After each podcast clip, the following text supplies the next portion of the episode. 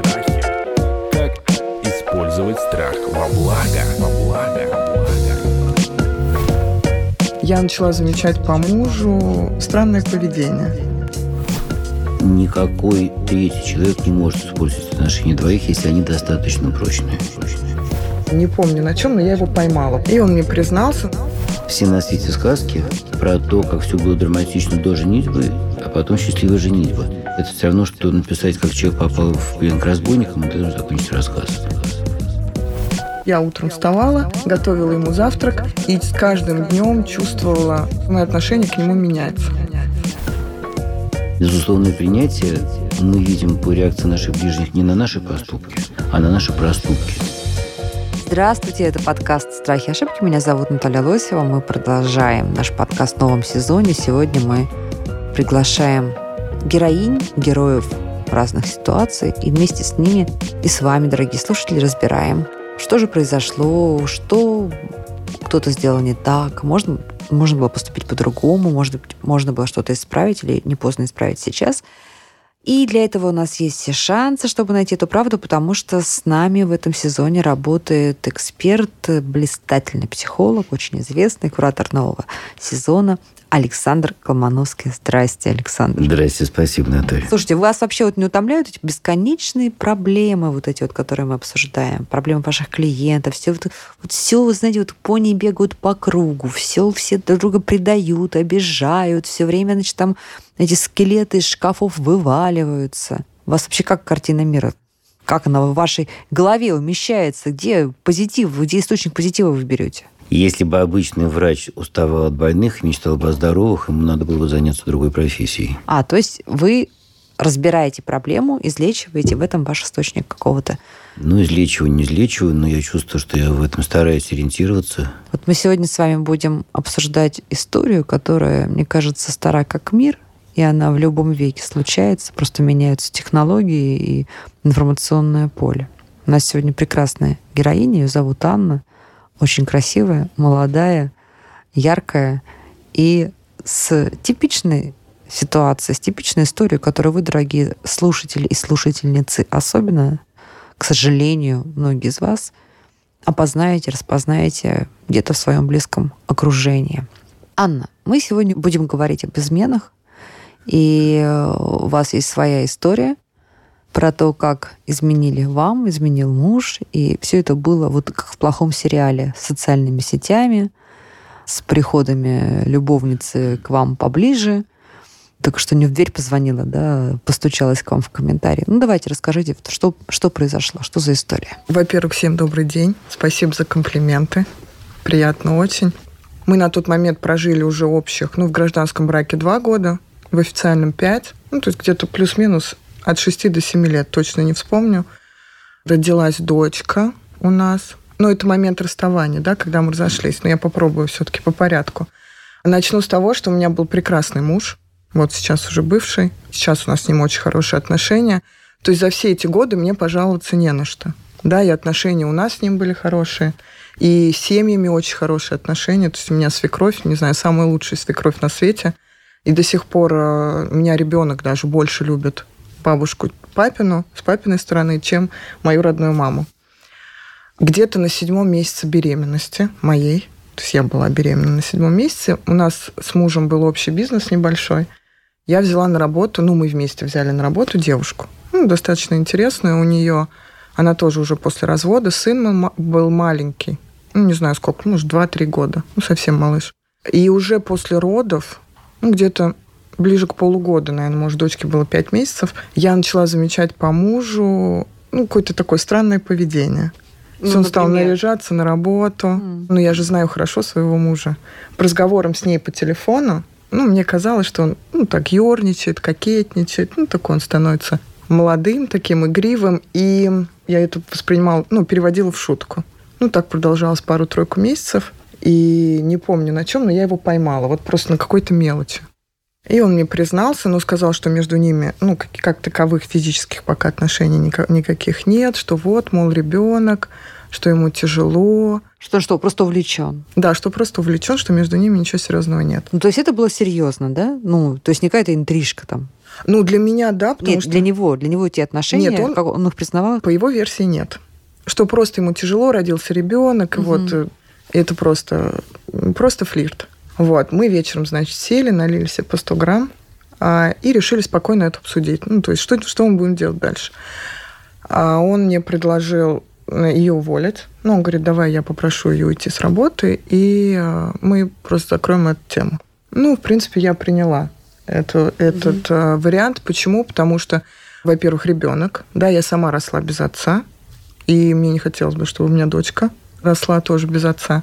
Во-вторых, у нас были очень хорошие отношения с семьей, да, просто при одной мысли о том, что не надо сказать об этом родителям, ну, как бы, ну, тяжело. И потом, в принципе, у меня с мужем все было хорошо. То есть даже период, когда они там общались, я не знаю, сколько он продолжался, а у нас не было такого, что он не берет трубки, или пропускает какие-то праздники, или не ночует дома. То есть я, в принципе, ничего не... Ну, все было нормально. Ну, мы на этом и договорились, собственно. Он ее уволил, там, я не знаю, через какое время.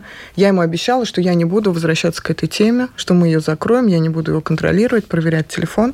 Я свое обещание сдержала, но мне было тяжело в том плане, что я его тихо начала ненавидеть. Ну, то есть я утром вставала, готовила ему завтрак, и с каждым днем чувствовала, что мое отношение к нему меняется. Не знаю, может, оно неправильное, но для меня понимание того, что женщина да, любит мужчину, это в первую очередь восприятие себя через него, да, как бы отношения или, может быть, какой-то иллюзии, наверное, скорее того, какими глазами он тебя видит. А когда ты с каждым днем начинаешь осознавать потихоньку, потихоньку, что ну, если он готов, ну, способен на такое, да, учитывая, что у меня дочка, она была абсолютно спокойным ребенком. То есть не было такого, что у меня было не приготовлено, или она ночами нас будила. Ну, то есть, в принципе, в его жизни сказать, что был прям такой какой-то сильный стресс, из-за чего ему стало так тяжело воспринимать новое, новое существо. Мы ездили отдыхать, оставляли ребенка, ездили за границу вот эти полгода. То есть я не считаю, что это был какой-то такой вот прям стресс, что ему вот тяжело, а мне вот хорошо, да, я, то есть, могу с этим справляться, а он, работая при этом и ни в чем себя не ограничивая, не меняя свой ритм и рас- распорядок жизни, в чем-то себя ограничивать. Собственно, мы, значит, так прожили еще ну, 4-5 месяцев, плюс-минус. И где-то на четвертом, может, на пятом месяце я начала замечать то ли, я сейчас не могу вспомнить точно, это было в Фейсбуке, значит, начали появляться фотографии этой девушки. То есть за все это время я с ней на связь не выходила, мы с ней эту тему не обсуждали. Она начала выкладывать у себя фотографии в моей машине. Ну, грубо говоря, она едет, я точно знаю, что это моя машина. Сигнализировать Просто, начала, да? да, оформлена, ну, то есть моя вот личная машина. Она куда-то едет, а я свою машину знаю, фотографирует, себя отмечает. Мы сдавали квартиру в Подмосковье. Она ставит геотеги в этом населенном пункте в моей машине. Раз, два, три, вот такое продолжалось. Я, значит, с мужем решила поговорить на эту тему. А он говорит, что нет, вообще не обращай внимания, это старые фотографии, она делает это специально. То есть там падал на колени. Ну, я думаю, ну ладно, окей. Значит, еще через месяц мы уехали в Америку с друзьями отдыхать. И я в Америке купила себе сумку, просто это важный момент, которой уже не было в продаже в России. Ну, то есть я ее хотела, ее здесь не было, она сначала стоила дорого, потом ее не было, и я ее купила там. Ну, то есть я точно знаю, что ее в России не было на тот момент. По возвращению из Америки, через пару недель, я, значит, вижу фотографию в Фейсбуке точно такой же сумки, ну, у этой девушки, с надписью, ну, были такие пакеты из Макдональдса, на них была надпись «Узнай нашу историю». Ну, то есть на фотографии сумка и вот этот вот пакет, вот с этой надписью. Как бы мне опять, соответственно, стало все понятно. Ну, это уже где-то полгода прошло, да, с первого раза. Я позвонила мужу, мы вечером с ним опять налили себе по 100 грамм, опять сели разговаривать. Он сначала пытался отрицать, но в итоге, когда я ему показала фотографию, уже отрицать было нечего. Он мне так и не признался, что между ними что-то было. Мы решили разойтись на несколько недель, он поживет, ну, отдельно. А ну, зашлись, мы уже была прям пол, ну, глубокая ночь. Ну, и к утру, я поднялась в квартиру, к утру поняла, что, ну, просто я уже не смогу. Ну, уже невозможно. Ну, собственно, утром мы с ним, в то же утро я его попросила приехать, мы поговорили. И договорились, что полгода мы не видимся, ну, потому что тяжело, мне нужно было какое-то время, чтобы это переварить. Он с ребенком общался через маму. То есть вы стали инициатором? Да. Ну, просто mm-hmm. вот эти месяцы жизни дали мне понять, что я не могу, ну, просто уже отношусь к нему по-другому. Mm-hmm. И это, ну, просто все испортит. И в итоге вы разошлись? Да, в итоге мы разошлись. Это было мы не виделись. 7 лет назад, да? Да. Что у него с этой девушкой, вы не знаете? Честно, не знаю. Ну, то есть он не стал с ней жить? Не знаю. То есть вы сейчас ничего не знаете, что с ним происходит? Женат ли он? Есть ли у него какие-то там... Ну, отношения? я знаю, что не женат. Мы официально не развелись до сих пор. Ну, mm. просто из-за ненадобности, да, пока. Но просто в момент, когда я с ним расходилась, принимала это решение, для себя решила абсолютно твердо, что я никаким образом не интересуюсь и не пытаюсь узнать, что там происходит. Потому что это своего рода такое самоистязание. Вот, так как вы меня... вообще ничего не знаете, как, как, какая Нет. у него личная жизнь сейчас? Нет. А с ребенком он общается, и вы тоже общаетесь? С ребенком общается, мы на праздниках вместе, то есть они два раза в неделю на тренировках. Да и у нас э, с мужем сейчас очень хорошие отношения. Прям вот, можно сказать, как прям очень хорошие. Наверное, как у членов семьи, но... Как у родственников. Как у родственников, угу. да. Ну, то есть в любой ситуации я ему помогаю, он мне помогает. Ну, я отношусь к нему как к родному человеку. Не жалеете? Нет. То есть сейчас бы сделали точно так же? Да. У меня был единственный момент, а, первый раз, когда я соглашалась на то, что мы попробуем еще. Я думала, что я буду чувствовать себя виноватой перед дочерью. Да, что я из-за своего эгоизма, может быть, какой-то гордыни, не попыталась еще раз.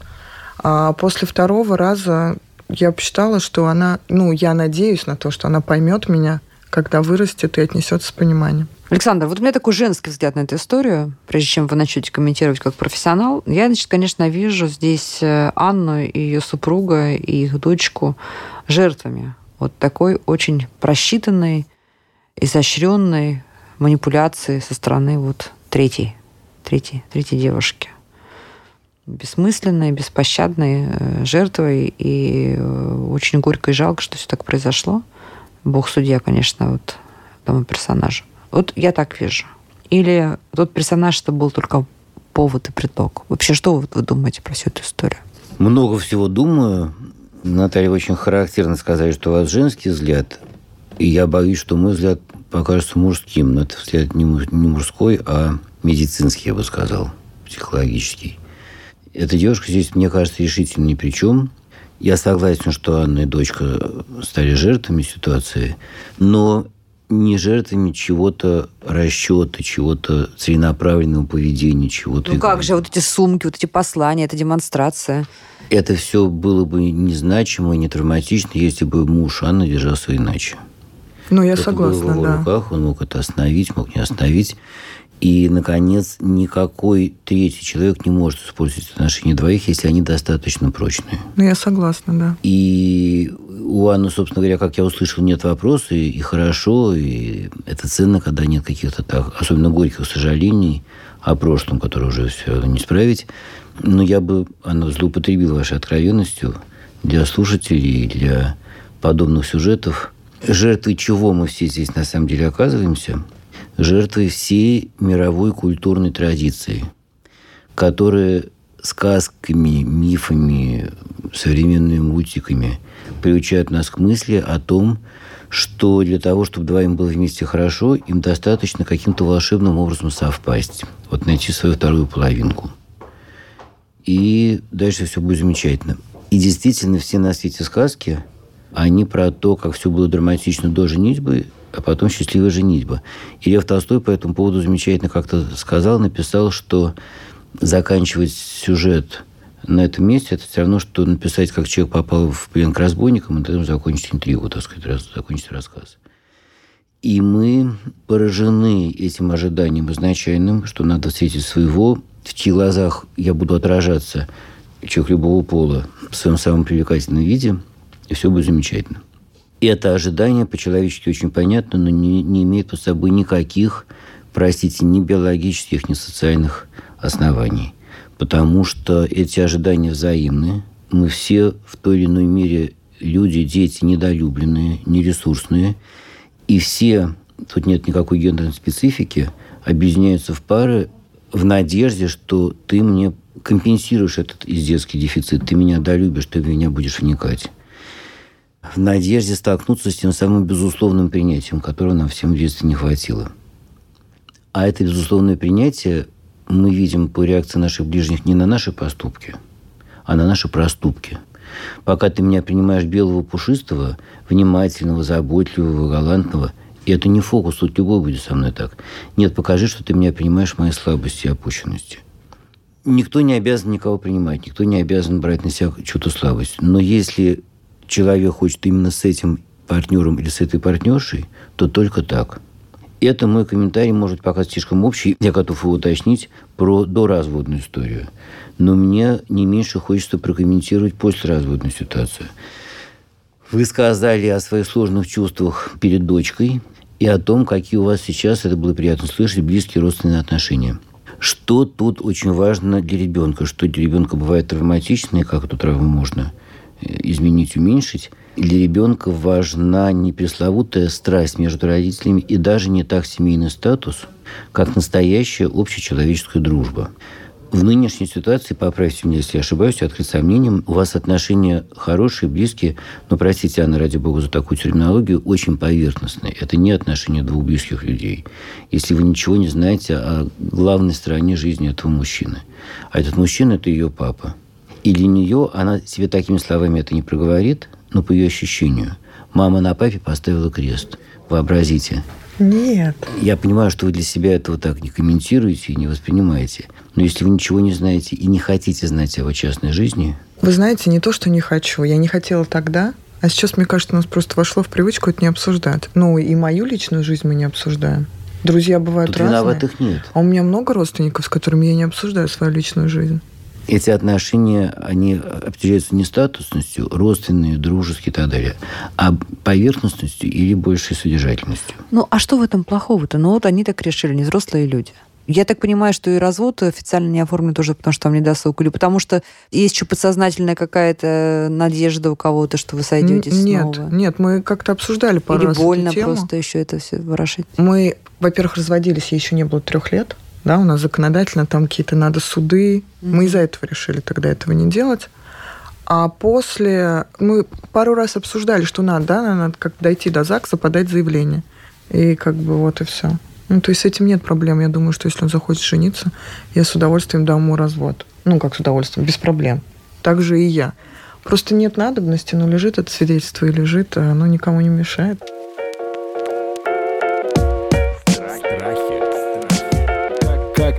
Использовать страх во благо. Ну, смотрите, Александр, что он говорит Анна? У нас все было хорошо. Мы были нормальной парой. У меня нет претензий к мужу. Они даже дважды садились да, вот в кризисной ситуации и обсуждали без битья тарелок, без обвинений, не садились и разговаривали. Мне кажется, когда люди разговаривают, вообще еще ничего не потеряно в отношениях. Неужели нельзя было избежать этого развода? Анна, по вашему описанию, мне не вполне понятен жанр этого разговора застольного для вашего мужа. И такое ощущение, повторяю, я открыт сомнением, что ему было трудно быть с вами по-настоящему до конца откровенным. Да, да. у меня такое как же было любому, ощущение. Как любому человеку, который чувствует себя виноватым. Угу. А для того, чтобы это было действительно открытое обсуждение, надо, это очень трудно, и тут виноватых нет, это трудно обеспечить, но необходимо обеспечить ему чувство безопасности. Тогда это будет действительно откровенный разговор. А так это не разговор, а для него защита и попытка как-то отбиться и выгородиться. Но я хочу вернуться к своей мысли. Вы говорите, что вы и с подругами, и с родственниками обязательно должны быть так откровенны, конечно, да. Я говорю о том, что это не откровенность, не настоящая глубина взаимных отношений, что это значит для ребенка, когда это есть отношения между двумя родителями. Это значит, что родители, каждый из них друг другу не вполне до конца доверяют а родители друг друга до конца не вникают. Послушайте, ну мне, извините, пожалуйста, Анна, ну послушайте, это слушатели, от лица слушателей, слушайте, если мы сейчас возьмем все разводные истории, возьмем разные типы отношений родителей после развода, я думаю, что эта история попадет вот в процентов, знаете, там 3% из 100 смогли сохранить такие отношения после развода для детей. Мне кажется, э, это уже практически ну, почти недосягаемо. Друзья, Если вы это... знаете, какой процент, у какого процента людей на Земле нормальный уровень холестерина? У 15. И? Норма – это не количественное понятие, а функциональное. Конечно, очень мало кто после развода сохраняет хорошие отношения, поэтому очень мало кому удается избежать такой серьезной пожизненной психологической травмы для детей. Можно, да, вопрос? Я просто не понимаю, а каким образом наши отношения друг к другу меняет то, знает он, простите, что происходит в моей спальне ночью или не знает? Ведь а, мы говорим о родственных отношениях, может быть, это какое-то понимание, да, мы 7 лет прожили, мы друг другу не чужие люди, у нас общий интерес, у нас растет ребенок, мы его одинаково любим, да, я думаю, он любит ее не меньше меня, делает для нее все возможное. То есть за 7 лет, что мы не живем, не было ни недели, то есть он еженедельно присылает деньги дочери. Два раза в неделю он с ней на тренировках. Мы садимся вместе, пьем чай, ходим куда-то вместе гулять. Ребенок видит, что мы шутим, общаемся. Каждый день созваниваемся, переписываемся в WhatsApp. Что от того, что я не знаю, с кем он живет, или с кем живу или не живу я, что от этого меняется? Ребенок вообще не в курсе этого. Что? Я не понимаю. Ребенок в курсе того, что вы не в курсе этой важнейшей стороны жизни друг друга. Речь не идет о каких-то сексуальных деталях того, что происходит в спальне каждого из вас. Речь идет о важнейшей стороне жизни каждого из вас. Спасибо. Представьте себе, что дочка через какое-то время, через сколько-то лет столкнется с его частной жизнью или семейной, не знаю какой, и спросит, мама, а ты в курсе вообще? А ты этим интересуешься, что вы ей ответите? Если завтра да, в моей жизни появится человек, и я решу, может быть, попробовать еще раз на какие-то пойти серьезные отношения, я, во-первых, обсужу это с мужем. Мы, наверное, вместе скажем это дочери. И я надеюсь, мы с ним не, не обговаривали на то, что взаймы я получу такое же отношение, что прежде чем он возьмет моего ребенка, нашего ребенка, и отвезет к какой-то женщине, он, наверное, скажет мне об этом. И мы вместе с ней об этом поговорим. Вы пока что этого с ним действительно не обсудили. Кроме того, вы говорите о, о ситуации, когда вы уже решите создать, грубо говоря, новую семью. Но перед этим может пройти сколько-то времени, достаточно немалое время, когда у вас уже есть какие-то отношения, то человек уже у вас бывает в квартире. То же самое может быть у него. Да, но человек не будет в квартире, пока он не будет знать об этом. И пока сам не поговорит об этом со своей дочерью. У него это может быть не ну, так. возможно, И велика да. вероятность того, что девочка, повторяю, что-то такое про него знает, не криминальное, нормальное. И спросит, мам, ты в курсе, ты вообще интересуешься? Да, что она уже знает. Да, может быть. Но Ань, пока... А вы вообще говорили с ней о том, э, она спрашивала с папой, мама, почему вы живете отдельно, что произошло? Какая Спрашивала. у вас есть? Какой есть ваш ответ? Какая договоренность?